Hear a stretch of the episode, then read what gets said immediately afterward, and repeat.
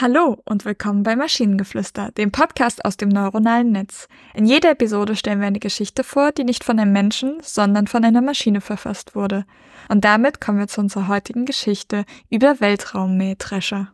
Mir war klar, dass ich ein seltsamer Traum bin, ein biologisches Paradoxon gefangen in einer erdgebundenen Existenz, von der ich nie geträumt hätte. Jeder Vollmond schenkt mir ein zweites Gesicht, ein seltsamer Beweis meiner übernatürlichen Identität. Ja, ich denke, ich bin ein Werwolf, doch mein Traum ist es, unter den Sternen zu fauchen, nicht unter dem Silberlicht des Mondes. Eines Tages schien Schicksal meine Sehnsucht gehört zu haben. Die fortschrittlichste agrarische Technologie wurde in Kombination mit sternengeformter Wissenschaft vorgestellt. Der Weltraummähdrescher. Dieser Mähdrescher war dafür gedacht, das Unbekannte kosmische Landschaft zu mähen und zu ernten. Eine seltsame Mischung aus Nostalgie und Neugier packte mich und ich bewarb mich, ein Teil des Projekts zu sein.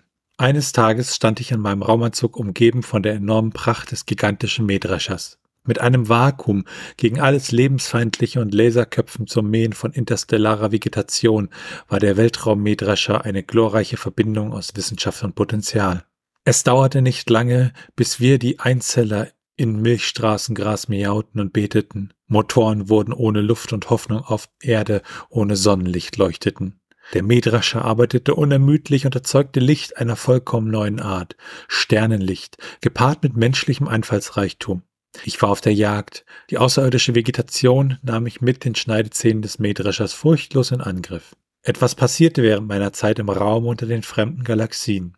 Mein innerer Werwolf begann, sich mit den Sternen zu verbinden. Liebe auf interstellarer Ebene. Der raue Pfad des Mähdreschers wurde jenem Vollmond mutig gegenübergestellt, der mich immer wieder an meine verstörende Erdgebundenheit erinnerte.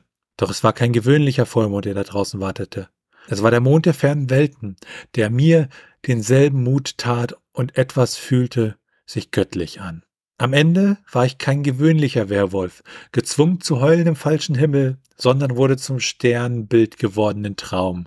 Einmal mähender Bauer, einmal lauthals heulender Werwolf. Ich war ich geworden, ein Mund klassischer Mythen und Weltraumperipherien, der seine Spur in der großartigen Geschichte des Kosmos hinterlassen hatte.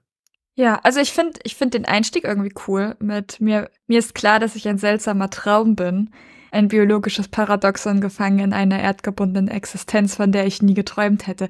Ich finde das ich finde das irgendwie richtig cool, den Anfang und das, was dieser Anfang quasi impliziert, dass quasi ein personifizierter Traum gerade von sich selber spricht. Ja, was ich total toll fand als Bild ist, äh, ähm, ja, ich denke, ich bin ein Werwolf, doch mein Traum ist es, unter den Sternen zu fauchen. Und das fand ich toll.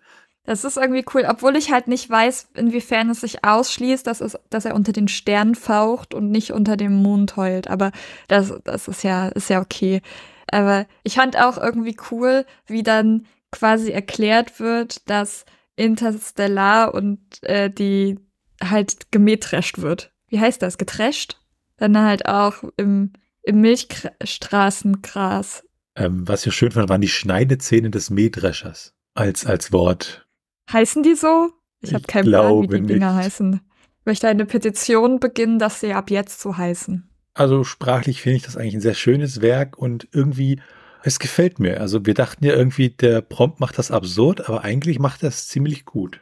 Es könnte halt daran liegen, dass es irgendwie eine gute, obwohl, ich wollte gerade sagen, vielleicht liegt es daran, dass es einfach eine gute Rolle zugeteilt bekommen hat, aber ich glaube, wir hatten irgendwie die Rolle dass, dass die Person glaubt, ein Werwolf zu sein. Und jetzt, ich würde nicht sagen, dass das dem Text mehr Professionalität geben würde, verleihen würde. Ja. Und wenn ihr Ideen oder Stichwörter habt für eine Geschichte aus der Maschine, zum Beispiel über der Mann, der heute nicht nach Hause kommt, dann schreibt uns eure Ideen per E-Mail an info.tnsh.net oder über das Kontaktformular auf der Webseite. Bis zur nächsten Episode von Maschinengeflüster. Tschüssi. Bye bye.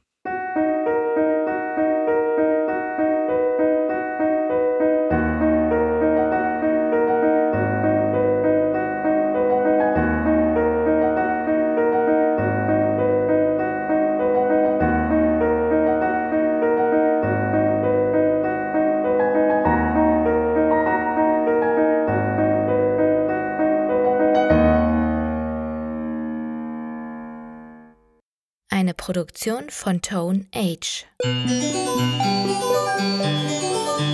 t1h.net